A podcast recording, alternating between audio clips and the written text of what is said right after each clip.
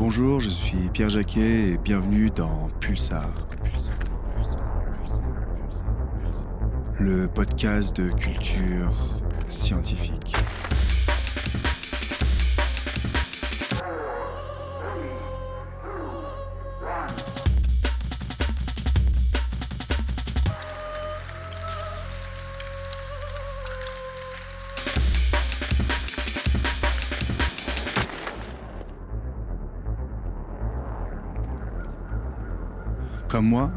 Vous avez peut-être en tête un endroit, réel ou fictif, qui vous apaise. Un lieu en pleine nature, une montagne, une forêt, un océan ou une rivière. Vous avez peut-être également un animal que vous appréciez observer ou côtoyer, une odeur que vous aimez sentir, un aliment que vous appréciez particulièrement manger. Et vous avez certainement une ou plusieurs personnes, des êtres humains comme vous et moi, auxquels vous tenez ou avez tenu. Le point commun entre tous ces éléments eh bien, ils font tous partie de ce que l'on appelle la biodiversité. En 2019, l'IPBES, qui est l'équivalent du GIEC mais pour la biodiversité, a publié un rapport sur l'évaluation mondiale de la biodiversité. Il fait la synthèse de plus de 15 000 publications scientifiques et il a impliqué plus de 50 experts, auteurs et contributeurs. Ce rapport est sans appel, la biodiversité apporte clairement des contributions vitales pour rendre possible la vie sur Terre mais cette biodiversité est aujourd'hui en grand danger sur l'ensemble de la planète, principalement à cause des activités humaines. Qu'est-ce que la biodiversité? Pourquoi est-elle en danger? Quelles en sont les conséquences? Comment mieux la préserver? Nous recevons aujourd'hui François Pompanon, enseignant-chercheur à l'Université Grenoble-Alpes au laboratoire d'écologie alpine. Il est spécialiste des mécanismes à l'origine de la biodiversité et de son évolution. Biodiversité en danger, comment mieux la protéger, un podcast produit et réalisé par l'Observatoire des sciences de l'univers de Grenoble.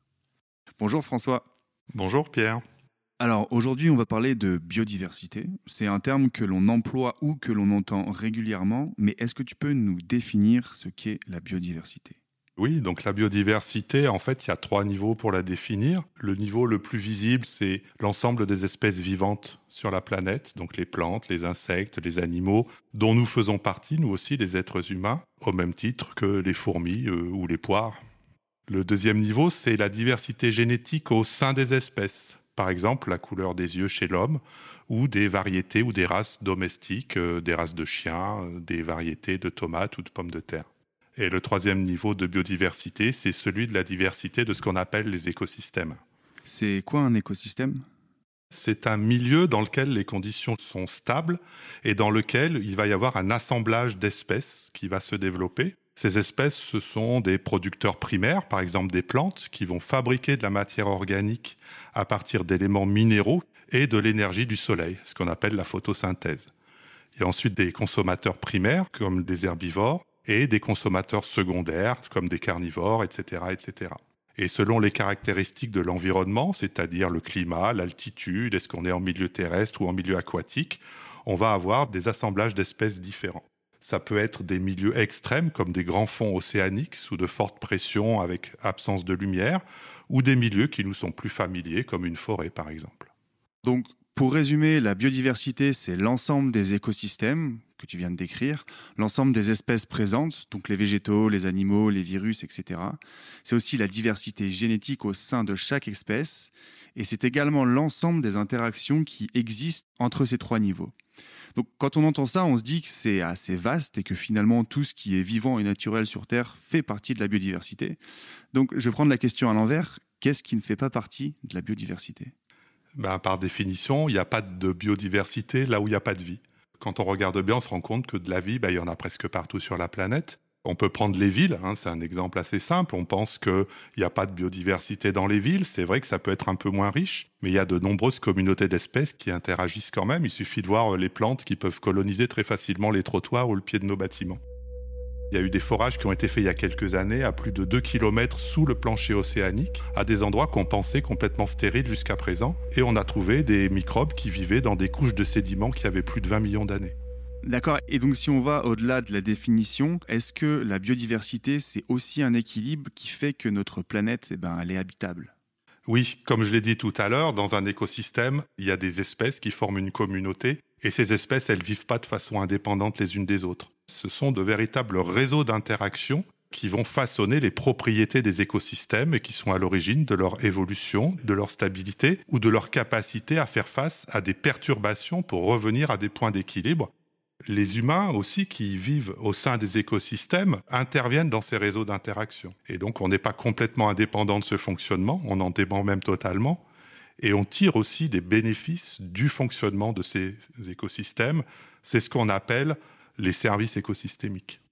On peut citer quelques exemples de services. Il y a la pollinisation, par exemple. On sait que les trois quarts des productions de culture dépendent de la pollinisation, pas uniquement des abeilles, mais aussi d'organismes sauvages. La purification de l'eau, la production d'oxygène aussi dépend complètement euh, des organismes vivant sur Terre. Donc tous ces services sont indispensables au maintien de la vie sur Terre. Sans la biodiversité et sans ces services, l'espèce humaine s'éteindrait, la planète ne serait pas habitable.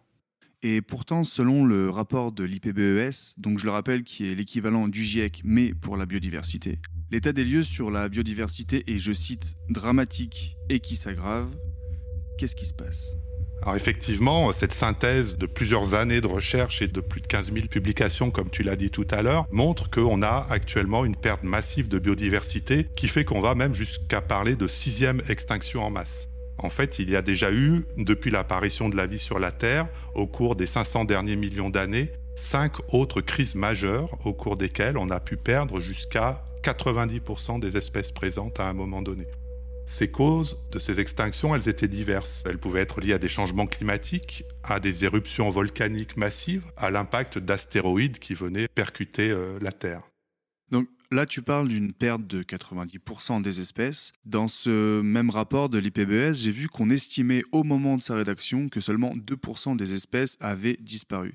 Du coup, en quoi est-ce qu'on peut considérer que c'est une extinction massive si on la compare aux extinctions passées? Oui, en fait, c'est sans commune mesure car nous ne sommes qu'au début du processus. En fait, c'est une question de vitesse de disparition. Lors de la dernière crise, il y a 66 millions d'années, on a vu la disparition de presque tous les dinosaures. 75% des espèces s'étaient éteintes, mais sur une période de 2 à 3 millions d'années. Et là, les 2% dont tu parles, ils ont été perdus lors des 500 dernières années. C'est donc un rythme tout à fait différent, avec un taux de disparition actuel qui est 100 à 1000 fois supérieur à toutes les autres extinctions en masse c'est un problème qui est aussi important que celui du changement climatique. D'accord, mais comment est-ce qu'on en est arrivé là? Est-ce que ce déclin est dû à des causes naturelles ou est-ce que les activités humaines jouent ou ont joué un rôle? Alors, au cours des extinctions précédentes, clairement, c'est des phénomènes naturels. Hein. J'ai parlé de, de volcanisme, d'astéroïdes. La différence là, c'est qu'on est clairement sur des causes qui sont liées aux activités humaines, comme pour le changement climatique d'ailleurs. Les deux principales causes qu'on identifie sont la surexploitation des ressources naturelles. L'espèce humaine exploite ses ressources à une vitesse qui est beaucoup plus rapide que le rythme de régénération. On sait qu'il faudrait à peu près 1,6 planète pour qu'on continue à vivre sur notre mode actuel. Un exemple bien connu, c'est la surpêche. Il n'y a pas assez de temps pour que les poissons puissent se régénérer au niveau de leur population. La deuxième cause, c'est la destruction des milieux naturels qui sont liées à l'urbanisation ou à l'extension de surfaces agricoles intensives. Donc là, tu as parlé des deux causes principales du déclin de la biodiversité. Est-ce qu'il y en a d'autres? Alors les autres causes, il y en a trois. Il y a la pollution, pollution des eaux, des sols et de l'air. On parle souvent de la pollution de l'eau par les plastiques. Exemple bien connu des mortalités chez les oiseaux ou les reptiles marins qui ingèrent des sacs plastiques. Mais on a aussi les microplastiques qui sont moins visibles mais tout autant nocifs pour les organismes. La quatrième cause, c'est l'introduction d'espèces exotiques envahissantes qui sont une menace pour les espèces locales. On peut avoir en tête l'exemple du frelon asiatique, qui est à la fois un danger pour l'homme, de par son comportement assez agressif, mais qui est aussi un prédateur d'autres insectes, et notamment des abeilles. Tous les apiculteurs en sont conscients. Et puis, une cause également importante, c'est le changement climatique, qui contribue à modifier les conditions de vie des espèces et qui a également un impact sur cette perte de biodiversité. Donc tous ces éléments, bien sûr, ils ne sont pas indépendants les uns des autres, ils peuvent se combiner. Si je prends l'exemple des récifs coralliens, qui ont fortement régressé dans certaines régions du globe, c'est à la fois à cause de la surexploitation, de la pêche intensive qui modifie les écosystèmes, des pollutions marines et du changement climatique. Ok, là tu as beaucoup parlé de disparition des espèces, mais est-ce que ces changements ont aussi d'autres conséquences sur la biodiversité? Les conséquences de ces changements, ils touchent pas seulement les espèces en tant que telles, mais aussi tous les autres niveaux de biodiversité. On a vu que ces espèces, elles interagissent en réseau et les espèces qui disparaissent ou dont les populations diminuent fortement vont impacter le fonctionnement des écosystèmes et la capacité de fait de l'ensemble de l'écosystème à faire face à des perturbations. Et ces altérations, elles se font à grande échelle. On estime que deux tiers des zones terrestres et la moitié des zones maritimes sont polluées, par exemple. Et si on se place du point de vue de l'humain, dans des zones de culture intensive, on a des sols qui s'appauvrissent rapidement, qui peuvent perdre du potentiel agronomique. Ça veut dire qu'on va avoir des zones moins fertiles. On sait aussi que des zones tropicales comme la forêt amazonienne continuent de disparaître au profit de cultures et de plantations. D'accord. Et pour revenir sur la disparition des espèces, je vais prendre un exemple. Si on décidait, et ce n'est absolument pas souhaitable, c'est fictif, mais enfin, si on décidait de tuer toutes les girafes ou si on décidait de couper tous les arbres d'une même espèce, les sapins par exemple, quelles seraient les conséquences concrètes dans notre vie de tous les jours? Effectivement, si on prend chaque espèce une par une et qu'on dit si elle disparaît, qu'est-ce qui se passe? On a l'impression qu'en fait, ça n'a pas beaucoup d'impact. Mais poser la question de cette façon, ne prend pas en compte ce que je disais tout à l'heure, c'est-à-dire cette notion d'interaction entre espèces. Une espèce, elle est en fait importante par le rôle qu'elle joue dans l'écosystème. Elle fait partie du réseau, et si la fonction qu'elle a dans le réseau est aussi assurée par d'autres espèces, la disparition, elle a finalement peu d'impact. On va donc avoir ce qu'on appelle une redondance fonctionnelle entre les espèces. Et c'est ça qui va conférer en fait une certaine stabilité à l'écosystème. Par contre, si ces espèces, elles disparaissent les unes après les autres, eh bien, il arrive un moment où la fonction, elle n'est plus assurée. Et à ce moment-là, tout va s'effondrer. On atteint ce qu'on appelle un point de bascule. Si on prend l'image de la toile d'araignée pour figurer le réseau d'interaction entre les espèces, on voit que si on coupe un ou deux fils, la toile d'araignée, elle perd pas ses propriétés globales, elle va garder sa fonction. Par contre, au bout d'un moment, il va y avoir une tension tellement forte sur les fils qui restent, si on continue de couper les fils, qu'elle va finir par se déchirer brutalement. François, tu parlais à l'instant de redondance fonctionnelle. Si on prend l'exemple de la pollinisation, est-ce qu'il y a dans ce cas-là une redondance fonctionnelle? Oui, alors l'exemple de la pollinisation, c'est effectivement un très bon exemple, donc on va s'y attarder un petit peu. Bon exemple parce que 75% des cultures alimentaires dépendent de cette pollinisation animale. Les abeilles, elles jouent un rôle essentiel, mais là aussi, on a de la redondance fonctionnelle. Si on regarde simplement en France métropolitaine, on a près d'un millier d'espèces d'abeilles et de bourdons sauvages qui assurent aussi une fonction de pollinisation. La redondance, elle est intéressante en termes d'espèces parce que toutes les espèces n'ont pas la même efficacité en fonction des plantes qui sont pollinisées. Si on prend l'exemple des vergers d'arbres fruitiers, qui sont donc exploités par l'humain, les osmies, qui est un groupe d'abeilles sauvages, sont 100 fois plus efficaces que des abeilles domestiques. Donc ça, c'est un premier intérêt de la diversité. Le deuxième, c'est, euh, par exemple, imaginons qu'il n'y ait plus que des abeilles domestiques, maîtrisées par l'homme pour tout polliniser.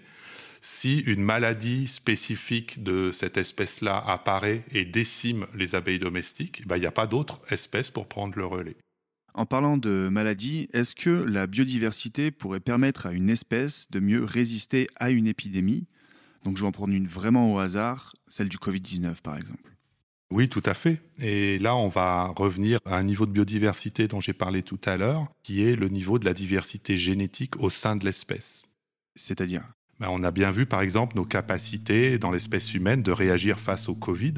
Elles sont très différentes d'une personne à l'autre. Il peut y avoir des effets d'âge, par exemple, mais pas simplement. Nous avons aussi une diversité génétique qui nous confère des capacités de résistance différentes selon les personnes. Cette diversité génétique, de façon plus globale, elle constitue ce qu'on appelle le potentiel d'évolution d'une espèce, c'est-à-dire la capacité d'une espèce à faire face à des changements à venir qui ne sont pas prévisibles, comme le pathogène dont on vient de parler. Et donc, quand on parle de, diversité génétique, j'ai une question qui peut paraître un peu bête sur l'évolution. Est-ce que les espèces évoluent et s'adaptent à leur environnement ou ce sont les individus de chaque espèce qui ont la chance d'être les plus adaptés à leur environnement ou à un changement d'environnement qui survivent et donc finalement se reproduisent plus Alors si les espèces évoluent, c'est parce qu'elles sont composées d'individus génétiquement différents. C'est la diversité des gènes qui est à l'origine de l'évolution des espèces. les différentes formes d'un même gène, ce qu'on appelle les allèles, qui font qu'un gène va coder une couleur différente, la couleur des yeux par exemple chez l'homme, eh bien euh, ces différents allèles peuvent induire des changements qui sont bénéfiques, négatifs ou qui sont neutres dans un environnement donné. La sélection naturelle, ce qu'elle fait, c'est qu'elle va augmenter la fréquence des allèles qui sont les mieux adaptés à l'environnement. Donc, en gros, les individus qui, à un moment donné, dans un lieu donné, ont les bons variants, ils vont mieux survivre, ils vont plus se reproduire, et donc ces variants géniques vont être plus transmis à la descendance, et donc augmenter en fréquence dans la population. Et c'est pour ça que c'est important que cette diversité génétique, elle soit maintenue dans les populations. C'est simplement parce que dans le futur, dans un cas de changement environnemental, une mutation ou une forme de gène qui est neutre peut devenir bénéfique et peut donc permettre à l'espèce de survivre à ce changement environnemental. Ok, donc si je reformule un tout petit peu, préserver la diversité génétique au sein des espèces, c'est important, car les particularités génétiques qui peuvent paraître neutres ou non bénéfiques à un moment donné peuvent devenir bénéfiques, voire même essentielles à la survie d'une espèce lorsque l'environnement va changer. C'est exactement ça. Mais alors, en quoi les activités humaines perturbent-elles la diversité génétique des espèces? Alors on a déjà parlé des causes de disparition de la biodiversité, là on peut en rementionner deux. La destruction des habitats. L'habitat diminuant, les tailles de population vont diminuer et il y aura moins d'individus et de facto moins de diversité et même certaines formes de gènes, certains allèles qui sont en fréquence très faible vont être perdus simplement par hasard. Et puis il y a aussi la pollution qui peut sélectionner des individus résistants à des polluants, mais qui du coup, sur d'autres caractères, vont perdre de la diversité génétique. Et si on prend le cas des espèces domestiques?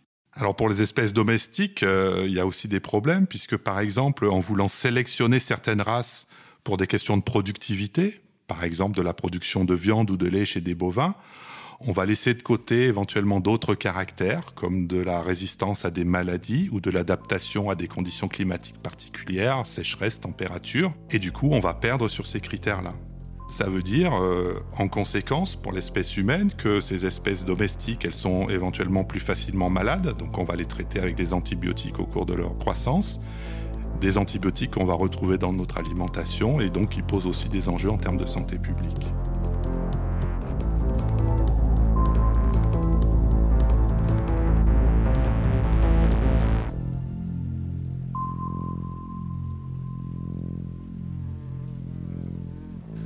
François, la question à un million de dollars, quels sont nos leviers pour tenter de préserver la biodiversité?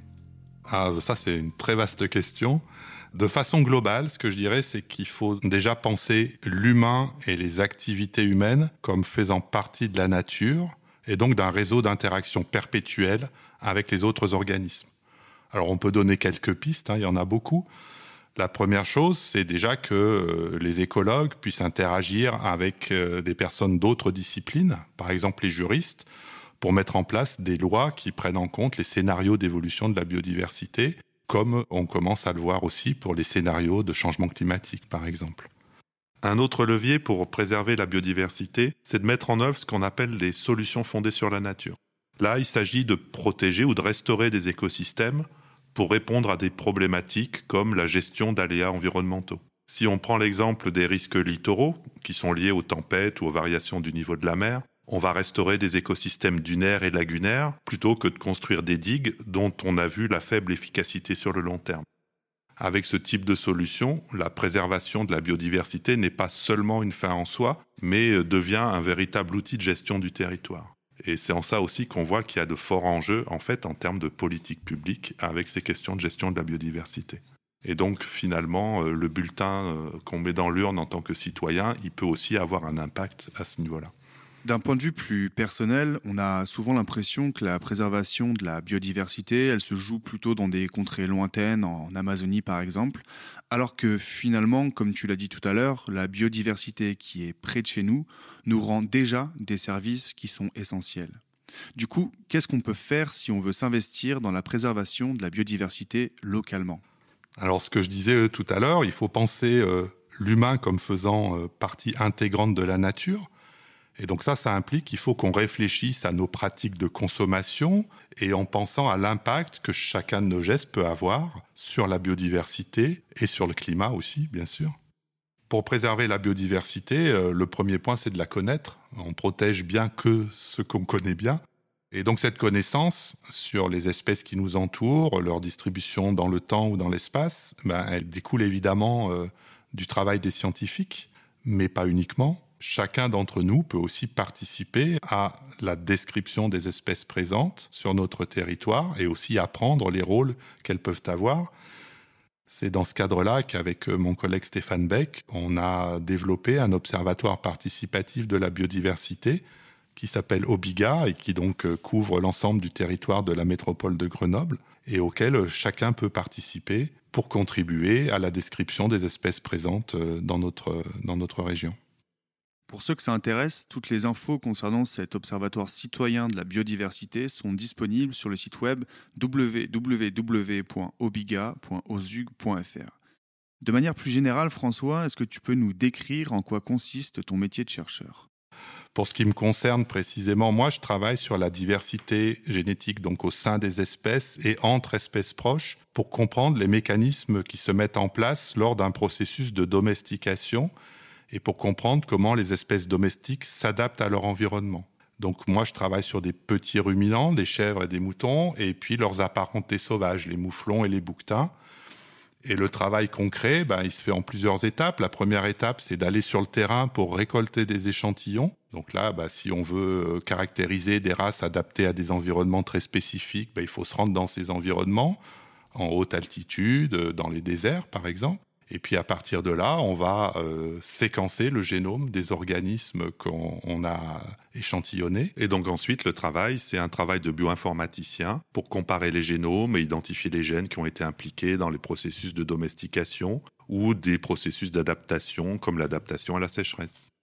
Et qu'est-ce qui, toi, personnellement, t'anime dans tes recherches? Alors, ben, j'ai toujours été très curieux de la diversité du monde vivant. Donc, euh, je pense que c'est ça qui m'a orienté vers le fait euh, d'aller vers une formation en génétique des populations pour essayer de comprendre l'évolution du vivant. Après, un deuxième point qui m'anime aussi, c'est le fait de pouvoir produire des applications en lien avec des questions sociétales. Et là, c'est ce que je peux développer, notamment sur des aspects de conservation de races adaptées à des environnements locaux, beaucoup de races traditionnelles qui sont actuellement en train de disparaître et sur lesquelles beaucoup d'économies locales de nombreuses populations humaines reposent à travers la planète. Donc c'est aussi avec cette volonté de développer les interactions entre scientifiques et citoyens qu'on a développé euh, l'observatoire Obiga dont on vient de parler il y a quelques minutes. Merci François. Merci Pierre. C'est la fin de cet épisode de Pulsar, le podcast de culture scientifique de l'Observatoire des sciences de l'univers de Grenoble. Pour ne pas rater nos actualités et nos prochains épisodes, mais aussi pour nous faire part de vos retours, vous pouvez nous suivre sur nos réseaux sociaux Facebook, Twitter, LinkedIn ou encore YouTube, et vous pouvez également vous abonner à nos comptes sur les différentes plateformes de streaming. En attendant, toute l'équipe vous donne rendez-vous prochainement pour un nouvel épisode.